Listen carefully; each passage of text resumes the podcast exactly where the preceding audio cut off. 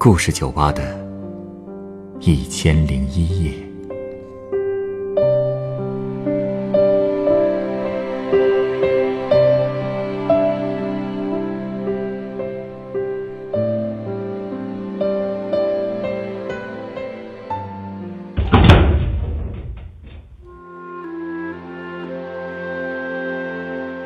欢迎光临故事酒吧。今天来到酒吧的这位客人，专程选择今天这个日子来向我讲故事。这个日子对他来说有什么意义？故事中的男主角在他心中又是一个怎样的形象呢？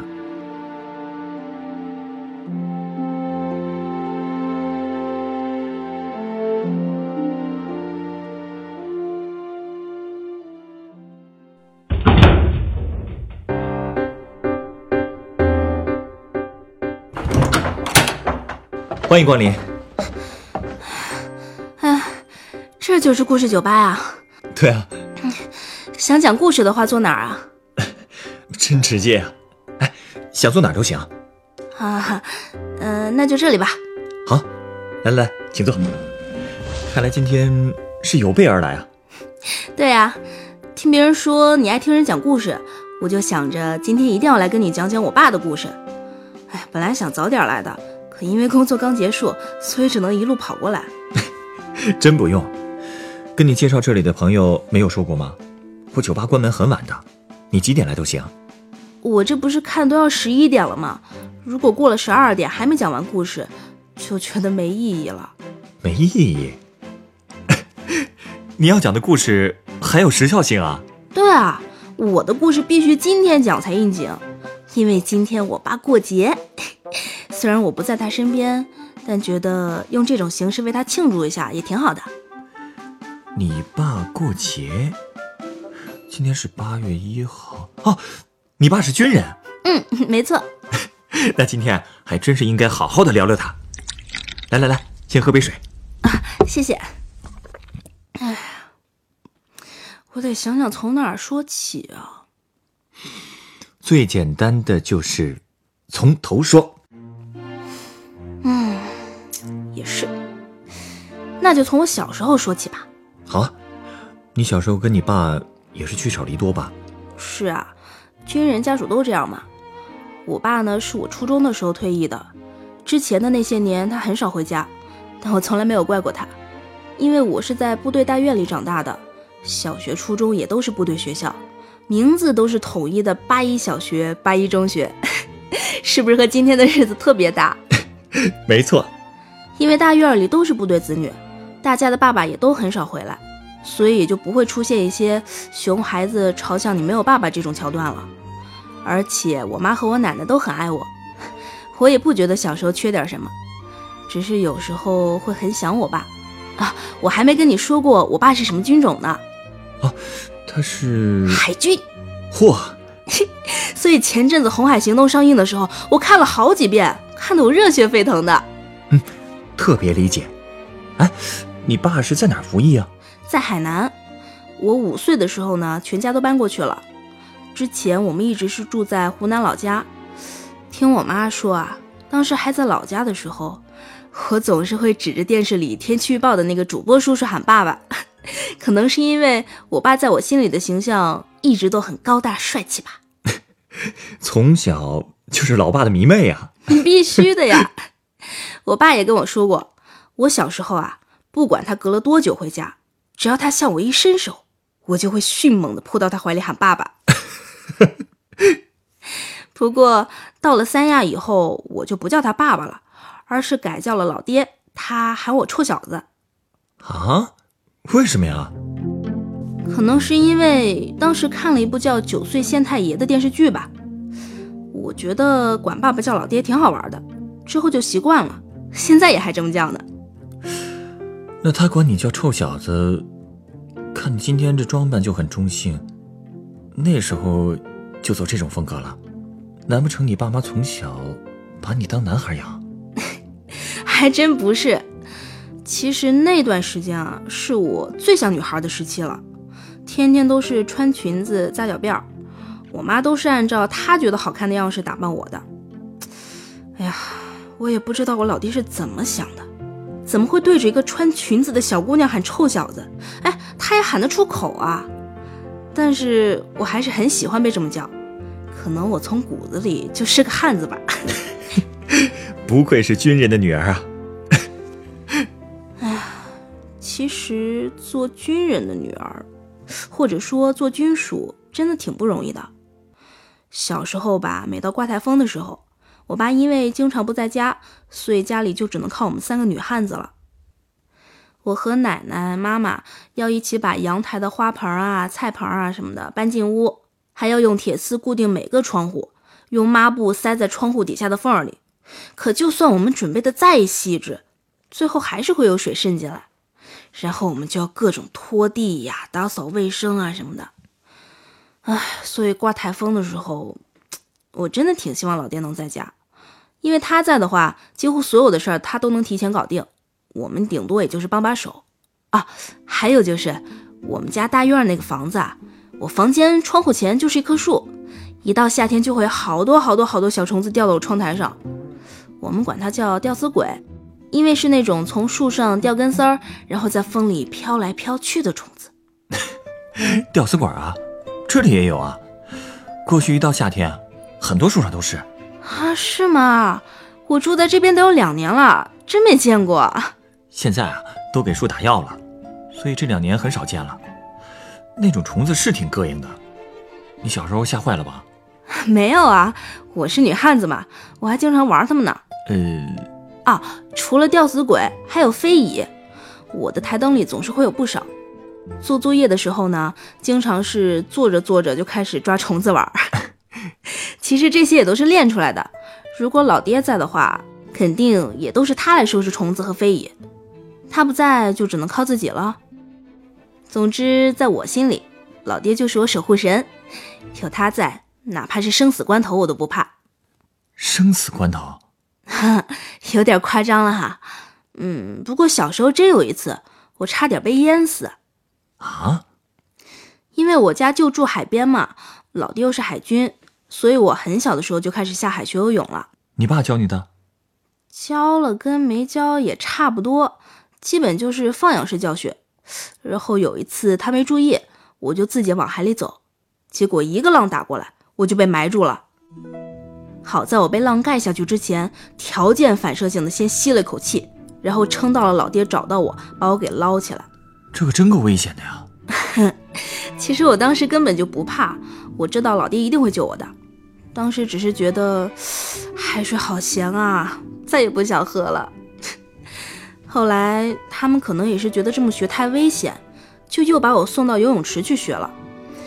但我觉得其实还是在海里扑腾最有用。毕竟水流环境啊什么的完全不一样。经历过海，就觉得在游泳池根本就不算游泳了吧。而且有的人可能被淹过就怕了，但我正好相反，我就觉着反正我被淹过了也没死，怕什么呢？你这种想法，我服，真够勇敢的。哼，我可是海军的女儿，胆子大呀，估计是遗传。啊，对了。我还遗传了我爸的一个地方，就是我左脚的无名指。我一生下来，那个脚趾的第二个指节的骨头就是凹进去的，跟我爸之前受过的伤一模一样。这个还能遗传啊？嗯，要不说是亲父女呢。而且我爸那个伤啊，留的特别光荣。是执行任务的时候留的？嗯，对啊。这就得从我爸入伍的时候说起了。他是一九八零年当的兵。被征召做了海军潜水员，他那个体格可是特种兵的体格呢。哟，当时入伍之后啊，还有十个月的培训和选拔，淘汰率特别高。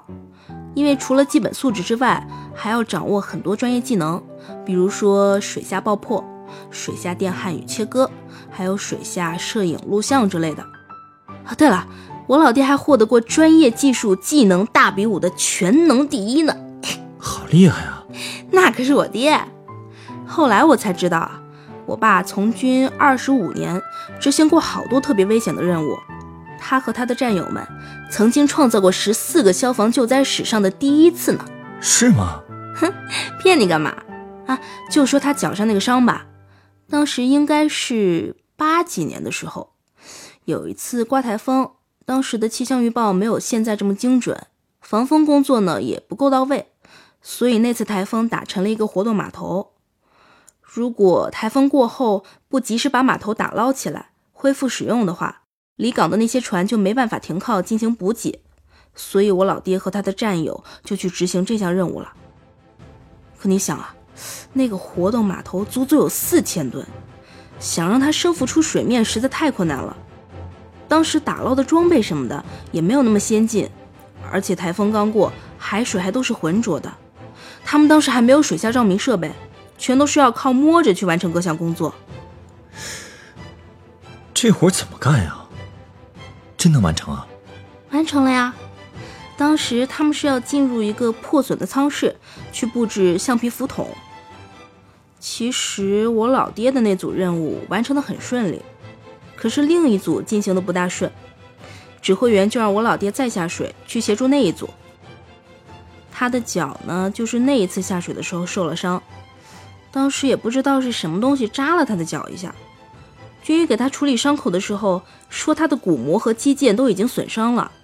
据说紧急处理的时候用了整整两瓶云南白药，可刚包扎完伤口，他竟然又请求下水。这样还能下水吗？情况紧急啊！如果他不去，任务就很难完成了。所以他最后还是忍着痛下去了，帮那一组完成了工作。等他伤好了之后，左脚无名指就变成了那个样子。你老爹啊，可真是够了不起的。哼，我觉得也是。而且你不觉得军人受过的伤就像是勋章一样吗？而且这种勋章是烙印在身上的，特别光荣。我也沾了他的光，一生下来就自带勋章。其实要是这么说起来，可能所有当过兵的人身上都会留下这样的勋章吧。真有可能。所以我从小对军人就特别有好感，每次看到网上关于军人的推送，就忍不住想哭。我是真的佩服和感谢他们，他们的生活其实过得很苦，很寂寞。但之所以过这种日子，不就是为了保护大家的平安吗？说的对。可能我说这种话 有点冠冕堂皇吧，可我真的是这么想的。有的时候，我们帮助别人是因为同情之类的原因，可是军人不一样，他们帮助别人早就成了习惯。只要是当过兵的人，基本上都会成为一个有担当的人，对家里人也是这样。就说老爹吧。虽然他不常回家，但他对我妈和我奶奶都特别好。我奶奶其实是我外婆，但我从小就叫她奶奶。我奶奶有老年痴呆症，后来是在一个晚上很平静的去世的。当时我妈连哭的力气都没了，一直在奶奶身边不知所措。第二天把奶奶送去火化的时候，她一直跟我说：“妈妈没有妈妈了，妈妈以后就没有妈妈了。”我当时也难受的一句话都说不出来。这期间所有的事情，都是我老爹一个人在打理，包括后来把奶奶的骨灰送回老家和爷爷合葬。而且他同时还要照顾我妈和我。如果没有我老爹，我都不知道我和我妈该怎么熬过来。其实我妈是个脾气挺不好的人，小时候因为老爹不常在家，基本上是他负责打我。当然了，老爹在家的时候依然是他负责打我。后来他给我的理由是，怕我老爹下手没轻重，把我给打坏了。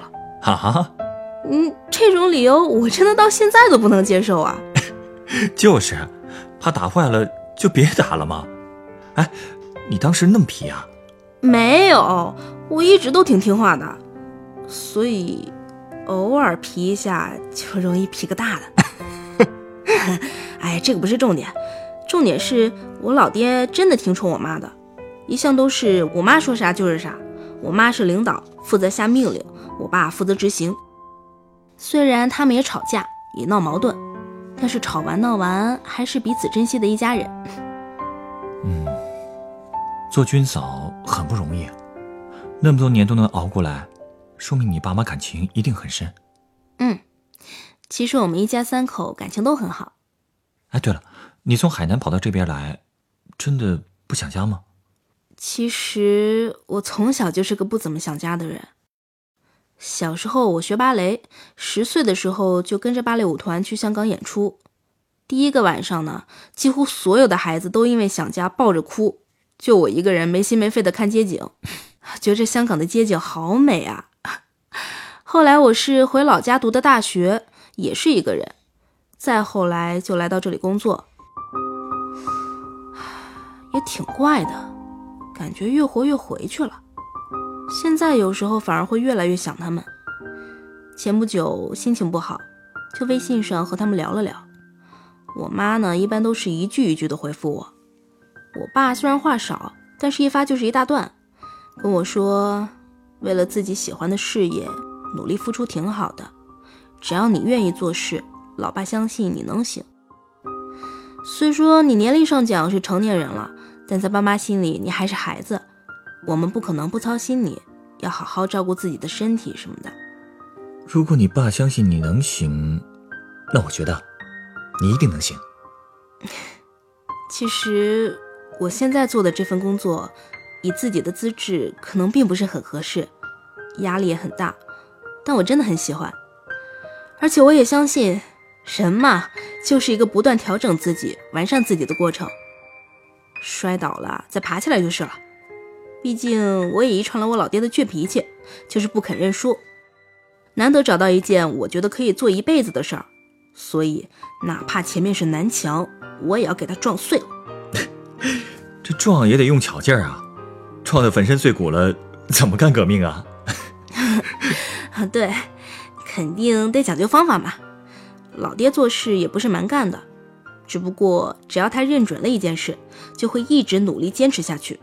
我也是这样，记得当年上学军训时，我一直都是训练标兵，踢正步踢的是最好的。我就是不想给我老爹丢脸。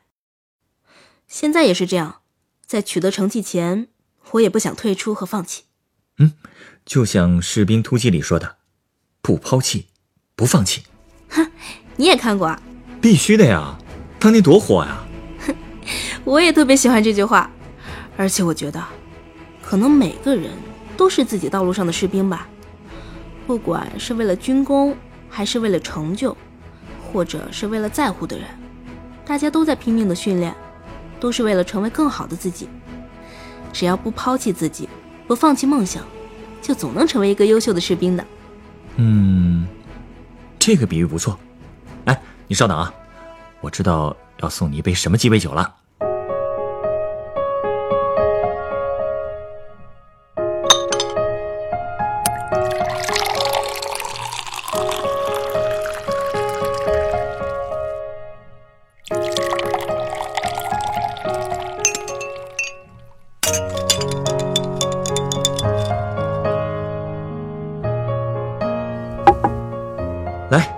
这个是你的鸡尾酒，啊？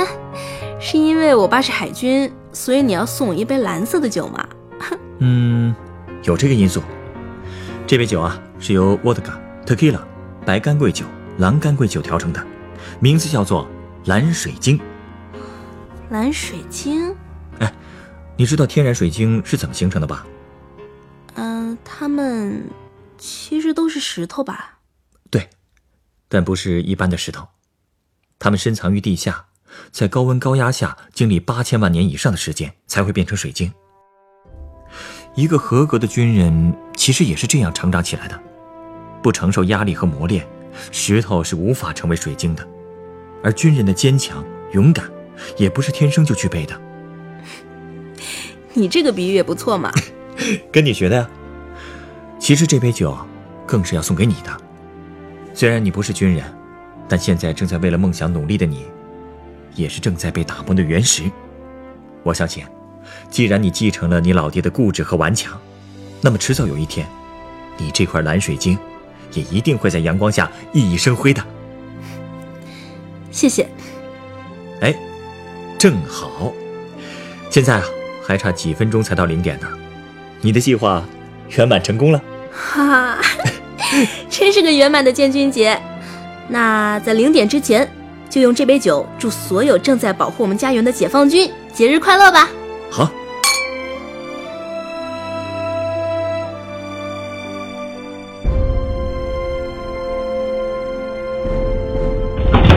本故事原作徐徐七二九，改编制作陈寒，演播徐徐七二九陈光，录音严乔峰。下一个夜晚。欢迎继续来到故事酒吧，倾听人生故事。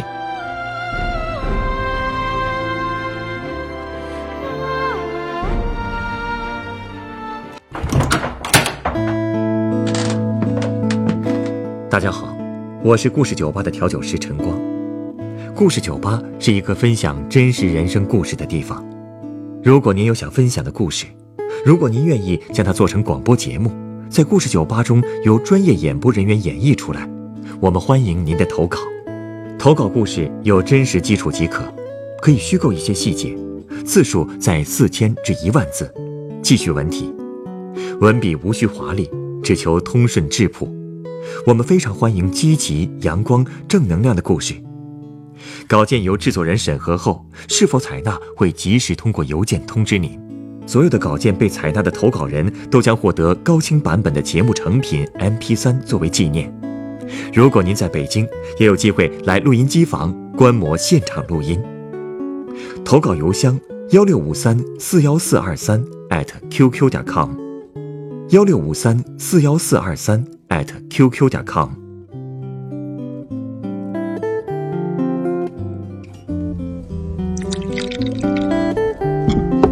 你有故事，我有酒，很期待在我们的故事酒吧里听到你的故事。